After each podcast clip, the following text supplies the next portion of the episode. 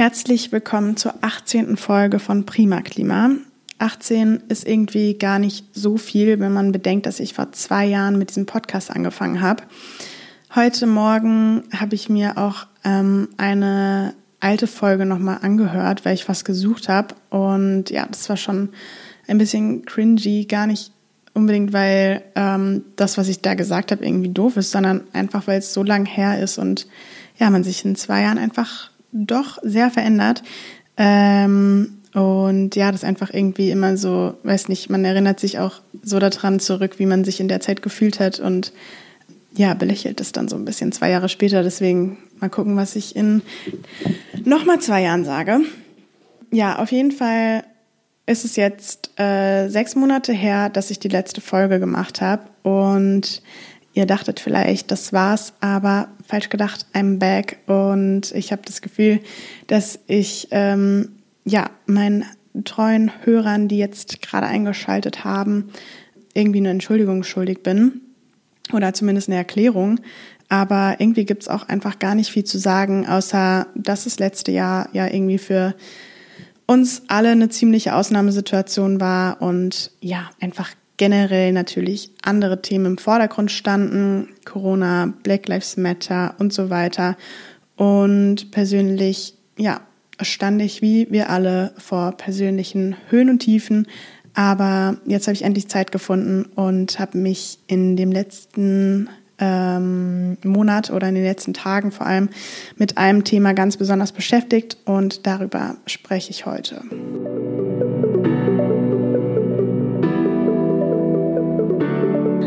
Willkommen bei Prima Klima, dem Umweltpodcast von und mit Emma Funke.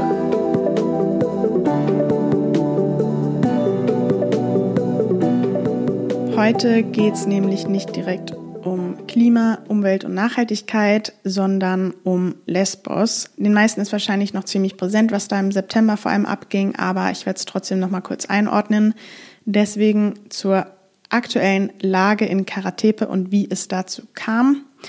Am 8. September wurde das größte Flüchtlingslager Europas bei einem Brand vollkommen zerstört, das Lager Moria nämlich, und nach dem Brand waren 10.000 Asylsuchende obdachlos. Es wurde kurz darauf ein neues Lager notdürftig errichtet, das Flüchtlingslager Karatepe. Und obwohl natürlich alle gehofft haben, dass nach den Bränden die Zustände im neuen Lager besser werden, ist einfach in den letzten Wochen und Monaten ganz klar geworden, dass die Zustände katastrophal sind. In den Lagern gibt es bis heute keine ausreichende Wasserversorgung, keine ausreichende Gesundheitsversorgung, keine Schulen für die Kinder und in den Zelten darf nicht geheizt werden. Das Lager Karatepe liegt direkt am Meer. Die BewohnerInnen hausen in Zelten und sind den heftigen Winden und eisigen Temperaturen schutzlos ausgeliefert. Außerdem fehlt im Lager fließendes Wasser und verlässliche Elektrizität. Jetzt ist Winter und die BewohnerInnen des Lagers müssen sich im Freien mit kaltem Wasser waschen und zweimal am Tag stundenlang für die Essensausgabe anstehen. Ähm, Ärzte ohne Grenzen berichtet, dass es matschig und kalt ist im neuen Lager und dass die Zelte zu dünn sind für den zunehmenden Wind. In den Zelten selbst fehlen die Heizmöglichkeiten, deswegen kann nasse Kleidung nicht getrocknet werden und es fehlen außerdem genügend sanitäre Anlagen. Die Zelte sind überschwemmt, sobald es regnet und die Stromversorgung bricht andauernd ab. Es gibt keine Betten, stattdessen schlafen die Geflüchteten auf Decken und ja, wenn es regnet, steht dann einfach alles unter Wasser. Außerdem sind drei Familien in Zelten mit bis zu zwölf Leuten untergebracht und Ärzte ohne Grenzen berichtet, dass einige BewohnerInnen bis zu drei Monate lang nicht richtig duschen konnten. Es wurden jetzt zwar einige Duschen installiert, aber trotzdem müssen die BewohnerInnen damit rechnen, dass sie nur jeden zehnten Tag duschen können. Die Toiletten sind nicht abschließbar. Es gibt deswegen keine Privatsphäre. Die 7500 BewohnerInnen teilen sich 400 Dixie-Klos, die bei Stürmen auch mal umfallen können, sowie 200 Duschen, die nur ein paar wenige, ähm, wovon nur ein paar wenige mit Warmwasser sind und mangels Waschmöglichkeiten seien eben Krätze und Läuse allgegenwärtig, berichtet die Organisation Reporter ohne Grenzen. Die BewohnerInnen dürfen wegen Corona nur einmal pro Woche das Lager verlassen, um dann zum Beispiel einkaufen zu gehen. Und Außerdem ist das neue Lager direkt bei einem alten Schießplatz aufgestellt worden und Soldatinnen suchen dort noch nach Munition. Ja, wenn wir ähm, das, was ich gesagt habe, mal zusammenfassen, dann bedeutet das eigentlich, was wir sehen, sind Menschenrechtsverletzungen an den europäischen Außengrenzen. Und ja, die eben genannten ähm, Gründe führen natürlich dazu, dass es mehr Unzufriedenheit und Aggression gibt. Und man muss auch dazu sagen, dass das alles parallel zu einer um sich greifenden Pandemie stattfindet, der die Flüchtlinge dort einfach schutzlos ausgesetzt sind. Und schon zu Beginn der Pandemie hätten die Lager komplett leergeräumt werden können und man hätte die Menschen in die leerstehenden Hotels bringen können, anstatt sie im Schlamm leben zu lassen. Ähm, ja, all das passiert, obwohl Griechenland in den vergangenen fünf Jahren laut der EU-Kommission mehr als 2,8 Milliarden Euro für das Migrationsmanagement bekommen hat. Ähm, eine selbst organisierte Flüchtlingsgruppe aus Karatepe schreibt in einem Weihnachtsbrief an die Regierung, oft lesen und hören wir, dass wir in diesen Lagern wie Tiere leben müssen, aber wir denken, dass das nicht stimmt. Ich hoffe, ihr hört den Sound gerade nicht, der im Hintergrund kommt. Moment. Ähm, wir haben die Gesetze zum Schutz der Tiere in Europa studiert und wir haben herausgefunden, dass sogar sie mehr Rechte haben als wir. Also haben wir beschlossen, Sie zu bitten, uns die einfachen Rechte zu gewähren, die Tiere haben. Wir würden uns freuen, wenn wir diese erhalten und versprechen Ihnen, dass Sie keine Klagen mehr von uns hören werden. Zitat Ende. So, das war meine kleine Einordnung zur aktuellen Situation im Lager. Nach dem Brand wurde viel Geld an Organisationen gespendet und die griechische Regierung hat sehr viel Geld von der EU bekommen, aber von dem Geld kommt ja, einfach wenig bei den Menschen vor Ort an.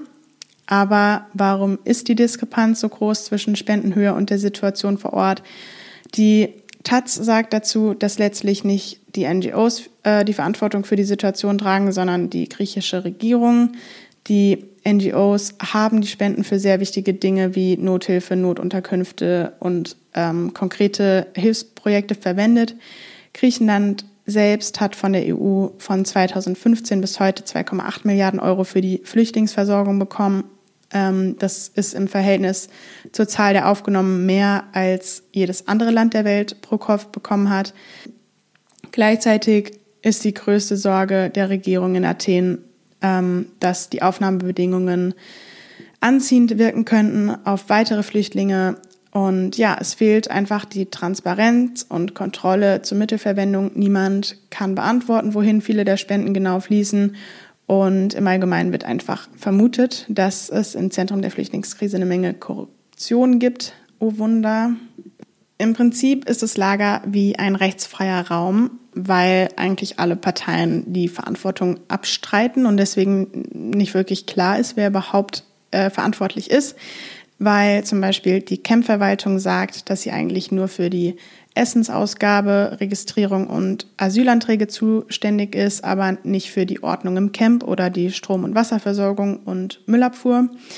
Ähm, die Stadtverwaltung vor Ort allerdings fühlt sich auch nicht verantwortlich, weil es sich bei den Camps um illegale Settlements handelt, die sie selbst ablehnen und deswegen ja sich nicht äh, an der Instandhaltung des Camps beteiligen. Und aus diesem Grund gibt es im Camp keine richtige Wasser- und Stromversorgung, es gibt keine Müllabfuhr und am allerwichtigsten, es gibt keine Sicherheit und wenig Kontrolle. Die Situation ist vor allem prekär für die Kinder, denn ja, im ersten Jahr gab es noch eine eigene unabhängige Schule, die von den BewohnerInnen aufgebaut wurde. Also eigentlich eine Schule von Geflüchteten für Geflüchtete. Es gab drei Klassenzimmer, eine Bücherei ähm, und insgesamt 2600 Schüler.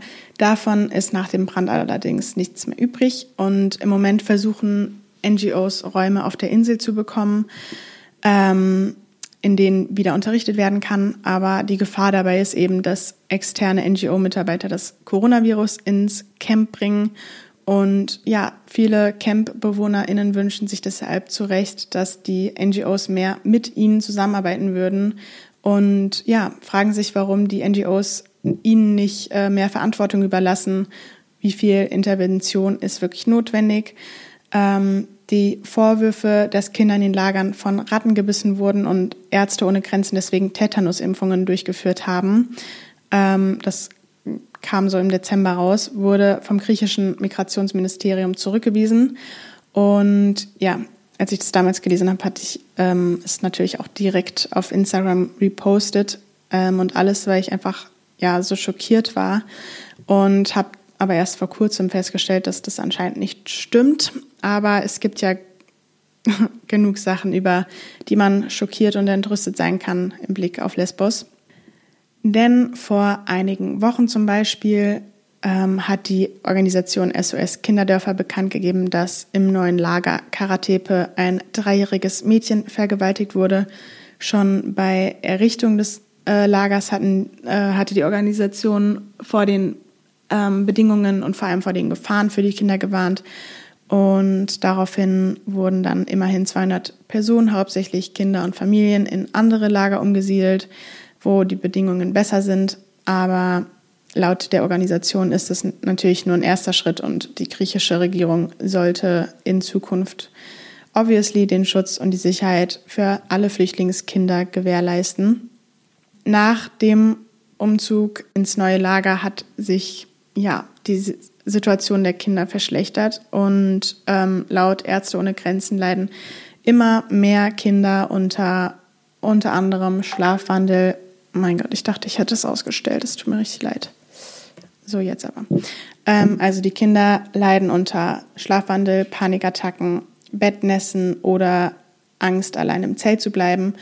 Und ein zehnjähriger Junge aus Afghanistan, Yazar, schrieb Folgendes Ende November an eine Betreuerin von einer Hilfsorganisation. Zitat, an einem Morgen wachte ich auf und sah, dass ich nicht die gleichen Klamotten wie beim Einschlafen trug. Ich fragte meinen Vater, warum er meine Klamotten gewechselt habe. Er sagte mir, ich sei in der Nacht ins Meer gelaufen. Ich glaubte ihm nicht. Nach ein paar Tagen wachte ich wieder auf. Meine Kleider waren nass. Mein Vater sagte mir, ich wäre wieder ins Meer gegangen. Da bekam ich Angst. Eines Nachts wachte ich auf und sah, dass mein Vater seine Hand an meine gebunden hatte. Für andere Kinder geht es immer vorwärts, für mich nur mehr rückwärts. Zitat Ende. Die Therapeutinnen vor Ort beobachten eine ganz neue Form der Hoffnungslosigkeit im neuen Lager. Ähm, die Kinder haben Angst vor der Polizei, äh, die nicht als Beschützer wahrgenommen werden, vor den Drohnen, dem Stacheldrahtzaun und den kontrollierten Ein- und Ausgängen. Es gibt für die Kinder einfach keinen Ort zum Spielen. Sie können nicht in die Schule gehen. Und am allerschlimmsten, dieses Lager ist einfach kein sicherer Ort zum Aufwachsen. Und auch langfristig hat das natürlich gravierende Folgen ähm, für Kinder, die mehrere Jahre in diesen Lagern verbringen müssen und nicht die Möglichkeit haben, zur Schule zu gehen. Denn wenn es so bleibt, dann wächst in diesem Lager eine verlorene Generation auf. Hinzu kommt, dass natürlich die Erfahrungen auf der Flucht oder im Herkunftsland, das Leben im ersten Lager, also in Moria und der Schrecken vom Brand auf den Kindern lasten. Und natürlich spüren sie, dass die eigenen Eltern Angst haben. Also die Kinder haben wirklich viel durchgemacht und der Albtraum hört nicht auf. Kinderpsychologinnen von Ärzte ohne Grenzen berichten von Hoffnungslosigkeit, Verzweiflung, Symptomen von Depressivität und einigen extremen Fällen von äh, Selbstverletzungen und, und Suizidgedanken. In diesem Jahr mussten sie 50 Kinder teilweise im Alter von acht Jahren behandeln wegen Selbstmordgedanken oder Versuchen. Einheimische von der Insel Lesbos leiden unter der Situation, denn ja, sie fühlen sich ziemlich alleingelassen und empfinden das neue Lager als Zumutung. Die Regierung hat ohne ihre Zustimmung über den Bau des neuen Lagers entschieden und durch ähm, die Lager in Moria und Karatepe hat einfach die Müllverschmutzung enorm zugenommen und der Tourismus und die Wirtschaft sind stark zurückgegangen. Lesbos geht es wirtschaftlich sehr schlecht. Ähm, seit sieben Jahren werden die Einheimischen mit der Situation alleingelassen und ja, viele sind äh, deshalb in existenzielle Not geraten. Immer öfter gibt es Konflikte und Zusammenstöße zwischen Geflüchteten und Einheimischen.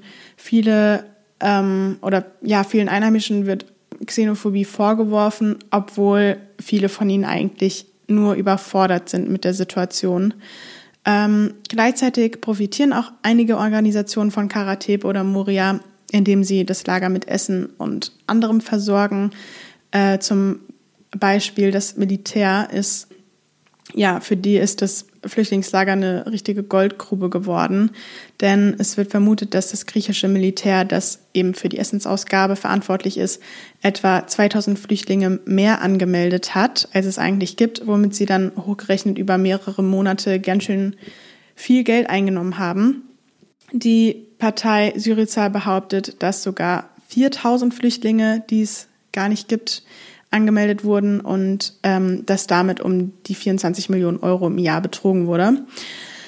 Ja, so viel zu eben genannten Korruption ähm, im Zusammenhang mit der Flüchtlingskrise.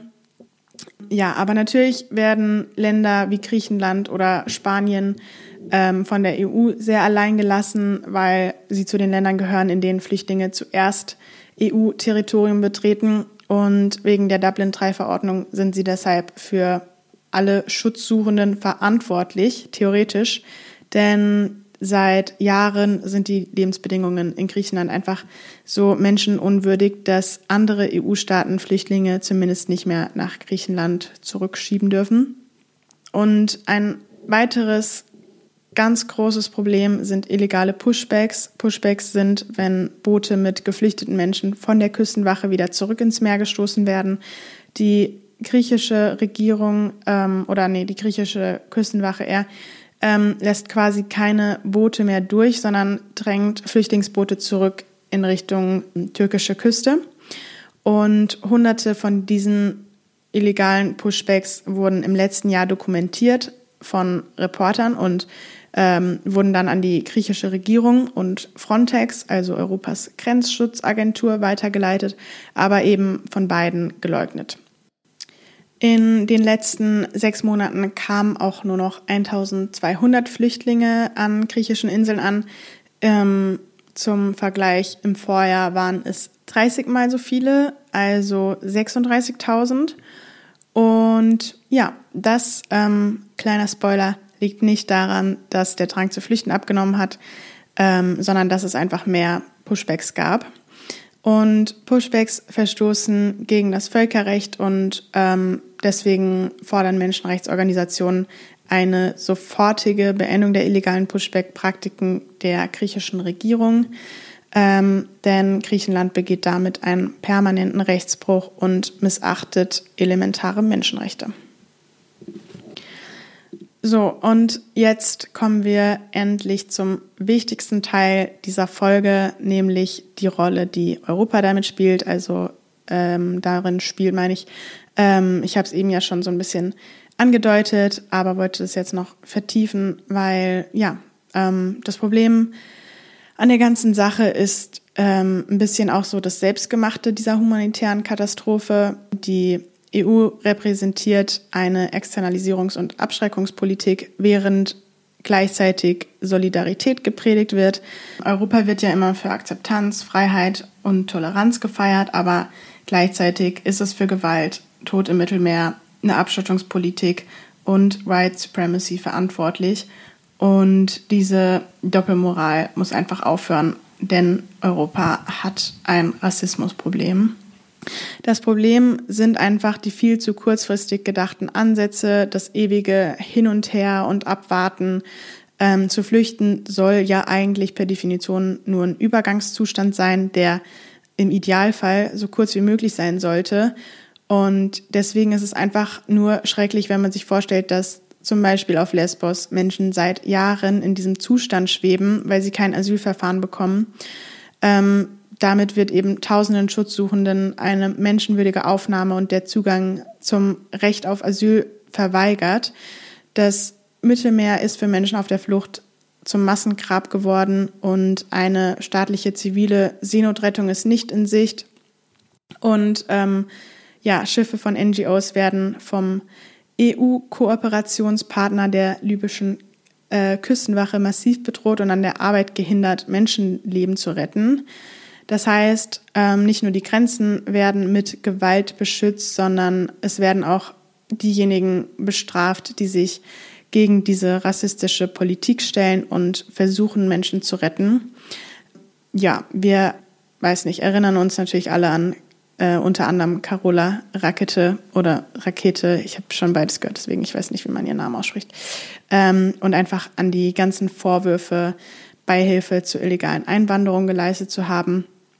Eigentlich ist es ein Menschenrecht und sogar Gesetz, Menschen vor dem Ertrinken zu retten.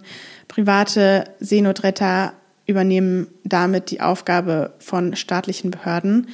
Ähm, ja, und stattdessen überlässt die EU diese Verantwortung der libyschen Küstenwache, die sie mit 90 Millionen Euro finanziert. Ähm, das bedeutet aber, dass Flüchtlinge nach Libyen zurückgebracht werden, wo ihnen Menschenrechtsverletzungen drohen, weil Libyen kein sicheres Land ist. Und während dieser in Anführungszeichen Rettungsaktion wendet die Küstenwache Gewalt gegen Flüchtende an und ähm, beschießt sogar deren Schiffe, so pro Asyl. Und ja, Zurückweisung nach Libyen heißt, dass Schutzsuchenden äh, der Zugang zu einem fairen Asylverfahren verwehrt wird und sie stattdessen in ein Land zurückgebracht werden, in dem ihnen unmenschliche Behandlung und Folter droht. Das bedeutet, wenn sie zurück nach Libyen geschickt werden, verstößt das, verstößt das ähm, gegen europäisches Recht. Also ähm, im Grunde wird laut gegen, gegen Helfer gehetzt und gleichzeitig ähm, ja, wird der eher unappetitliche Part ähm, der europäischen Migrationspolitik erledigt, nämlich die gewaltsame Abschottung der europäischen Außengrenzen. Ja, NGOs haben es außerdem zunehmend schwerer, Menschen auf dem Mittelmeer zu retten, denn seit 2017 hat das Verkehrsministerium die Definition von Sportbooten verändert. Die meisten Rettungsschiffe waren nämlich als Sportboote zugelassen, aber durch die neue Definition dient ein Sportboot nicht mehr äh, Sport- und Freizeitzwecken, sondern Sport und Erholung. Und weil Seenotrettung zwar in der Freizeit gemacht werden kann, nicht aber zur Erholung, müssen die NGOs die Schiffe als Handelsschiffe anmelden und haben dadurch einfach viel höhere Auflagen. Ja, deswegen ist es für sie sehr viel schwieriger geworden, Menschen auf See zu retten. In Deutschland wären viele Kommunen und Länder bereit gewesen, mehr Menschen aufzunehmen. Insgesamt hätten äh, nee, 4.253 Personen aufgenommen werden können. Aber Horst Seehofer hat es verhindert, denn er besteht darauf, dass sich andere europäische Länder an der Aufnahme von Flüchtlingen beteiligen. Je weiter sich Deutschland vorwagt, desto geringer sei die Bereitschaft zur Aufnahme. Anderswo sind seine Worte. Ähm, das bedeutet, unsere Kommunen, unsere Städte, unsere Landkreise, unsere Kirchengemeinden, unsere Zivilgesellschaft kurz ähm, will Menschen aufnehmen, aber all diese Initiativen ähm, werden von der Bundesregierung blockiert. Und ja, deswegen müssen wir fordern, dass diese Aufnahmebereitschaft der Kommunen und Länder nicht länger ignoriert oder gestoppt wird. Ähm, Bundesinnenminister Horst Seehofer verkörpert eine ziemlich grauenvolle und empathielose Politik. Fakt ist, ähm, die Lager müssen evakuiert werden, weil das absolut kein Zustand ist, in dem ähm, Menschen leben sollten. Alle Menschen haben ein Recht auf eine würdige Unterkunft, Zugang zu Wasser, sanitären Einrichtungen und äh, zu einer medizinischen Grundversorgung. Die politisch Verantwortlichen und der Staat hätten die nötigen Ressourcen, um Flüchtlinge unterzubringen. Oft kommt ja das Argument, wir haben keinen Platz, wo sollen die Flüchtlinge alle untergebracht werden? Aber tatsächlich haben wir so viel Leerstand und ähm, so viele leerstehende Hotels und nicht genutzte Räumlichkeiten. Kritiker sagen auch, dass äh, wenn die Lager in Griechenland sich leeren, weil Flüchtlingen Zugang zu einem Asylverfahren gewährt wird, sie sich schnell wieder füllen würden und ähm, deswegen sollte die Politik Härte zeigen. Friedrich Merz zum Beispiel sagte, Zitat, die klare Botschaft an die Flüchtlinge wie an die Schlepperorganisation muss sein, es ist lebensgefährlich und es wird keinen Erfolg haben. Zitat Ende. In einem Interview sagt Erik Marquardt, ein, ähm, der ist der Ab ein Abgeordneter der Grünen im äh, EU-Parlament und Gründer der Kampagne Leave No One Behind. Ihr seid ihm sicherlich schon äh, begegnet ähm, online. Die er sagt, äh, Zitat, die Frage ist doch, um welchen Preis man die Ankunftszahlen drücken will. Jetzt wird ein sehr hoher Preis bezahlt. Es kommen weniger Leute an, weil man sie auf dem Wasser aussetzt, weil ihnen der Zugang zu einem Asylverfahren verwehrt wird, weil man sie, wie etwa an der kroatischen Grenze, verprügelt, teilweise foltert. Das hat mit Rechtsstaatlichkeit nichts zu tun. Es gibt Gesetze, die Regierungen müssen sich daran halten.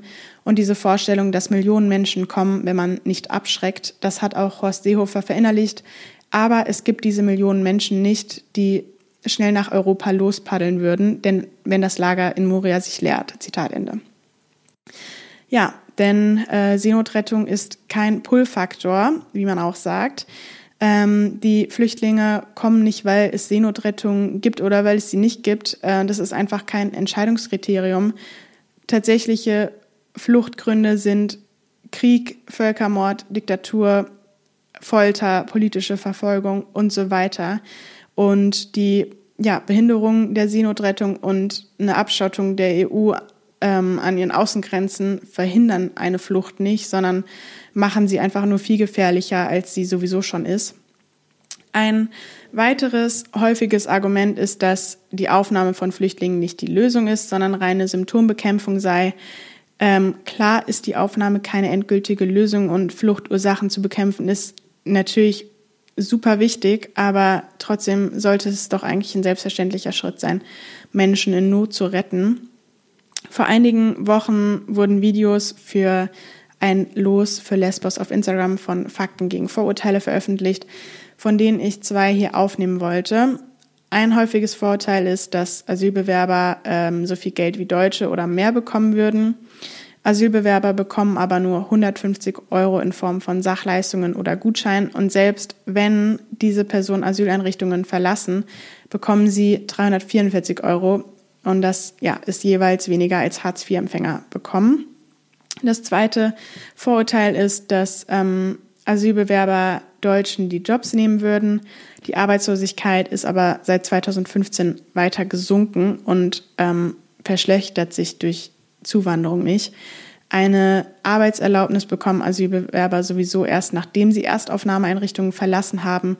Und es sind ähm, 10.000 Ausbildungsplätze unbesetzt. Also ja, zeigt es eigentlich eher, dass, ähm, dass die Integration verbessert werden muss. In einem Brief von Ärzte der Welt an die Regierung steht, Zitat, der Unwille Europas, die Flüchtlingskrise tatsächlich effektiv zu bewältigen, die Verweigerung, Verantwortung mitzutragen und die Tatsache, dass es keine funktionierende Partnerschaft zwischen den europäischen Ländern gibt, machen eine dauerhafte, substanzielle Lösung nicht möglich. Stattdessen überwiegen kurzsichtige, populistische Maßnahmen, bloße Flickschusterei aus falschen Absichten, begrenztem Wissen und grenzenloser Arroganz. Zitat Ende. Außerdem sagen sie, dass das ähm, gemeinsame europäische Asylsystem verbessert werden soll. Ähm, ja, denn in der Asylpolitik stecken die EU-Regierungen seit Jahren fest und das Einzige, was ähm, ja letztlich klar geworden ist, ist, dass Appelle an die Moral nicht wirksam sind und Länder wie Polen, Ungarn oder Tschechien da einfach nicht nachgeben werden. Seit Jahren dreht sich die EU da einfach im Kreis und es passiert nichts. Viele werfen der Bundesregierung vor, dass sie ähm, zu sehr an ihre taktischen Positionen denkt und äh, Angst vor populistischem Gegenwind hat.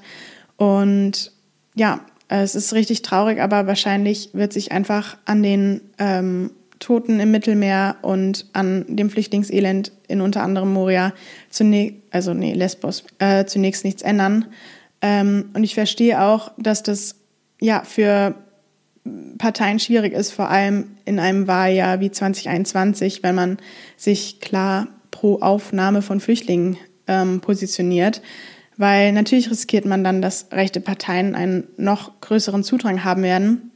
Insofern will ich wirklich gar nicht leugnen, dass das ein sehr komplexes Thema ist. Ähm, ja, das waren jetzt auf jeden Fall super viele Infos und ich weiß, dass ähm, längst noch nicht alles gesagt wurde.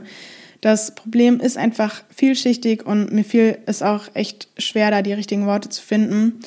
Ähm, und das Ganze war jetzt nur ein Bruchteil von dem, was da noch dahinter steckt. Und ähm, ja, mir ist auf jeden Fall bewusst, dass ich mich in dieser Folge auch nur auf eines von vielen Flüchtlingslagern beschränkt habe und natürlich nicht übersehen werden darf, dass auf griechischen Inseln generell insgesamt 41.000 Flüchtlinge leben und dass zum Beispiel die Situation in Bosnien genauso verheerend ist.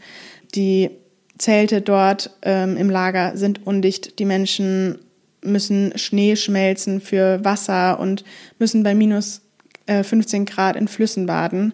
2000 Menschen versuchen dort im Norden des Landes bei Schnee und Kälte im Wald zu überleben. Und ja, auch hier hat sich die Situation nach dem Brand im ersten Lager Lipa nicht verbessert. Okay, und bevor ich äh, diese Folge beende, will ich noch ganz kurz den Zusammenhang herstellen zwischen Umwelt- und Flüchtlingskrise. In einer älteren Podcast-Folge habe ich darüber gesprochen, wieso wir ähm, in der Zukunft mit viel mehr Flüchtlingen rechnen müssen, wenn das Leben einfach in vielen Ländern aufgrund des Klimawandels nicht mehr haltbar sein wird. Im globalen Süden verschlingt das Meer bereits ganze Küstenstreifen. Und ja, der Klimawandel trifft zuerst und am heftigsten die, die am wenigsten zu dieser Katastrophe beigetragen haben. Mit zunehmendem Meeresspiegelanstieg haben wir auch zunehmende Flüchtlingswellen. Klimakrise wird zur humanitären Krise. Und was leider passiert ist, dass ähm, wir nicht von allen Seiten hören, wir brauchen mehr Klimaschutz, damit wir das verhindern können, sondern was passiert ist, dass ja, dass es mehr Abschottungen gibt und ähm, damit werden Länder, die vom Klimawandel betroffen sind, alleingelassen mit den Folgen, die Länder wie unter anderem Deutschland herbeigeführt haben. So, ähm, ja, das war's mit dieser Folge. Was wir machen können, ist einfach diese Infos zu verbreiten und nicht aufhören, auf diese Lage aufmerksam zu machen. Das heißt, Bilder, Beiträge teilen, aufmerksam machen. Auf Instagram sind es Beiträge von zum Beispiel Leave No One Behind, der Seebrücke, Mission Lifeline, Sea-Watch, Pro Asyl, Beiträge von Erik Marquardt oder von Franziska Grillmeier. Und wir können auf Abgeordnetenwatch äh, Briefe an die zuständigen PolitikerInnen schreiben und wir können an Sea-Watch, Leave No One Behind, Mission Life, Ärzte ohne Grenzen oder das Rote Kreuz spenden. Ich hoffe, euch hat diese Folge gefallen. Schreibt mir gerne Kritik und Anregungen. Ähm, ich freue mich über Rückmeldungen und ja, Quellen findet ihr in den Infos. Ich habe schon einige Themen im Kopf ähm, für zukünftige Folgen und hoffe, dass es nicht wieder so lange Pausen geben wird. Aber ja, ich bin auf jeden Fall sehr motiviert und ich habe Bock darauf. Deswegen denke ich, das wird. Ähm, ja, ansonsten vielen Dank fürs Zuhören und ähm, einen schönen Tag.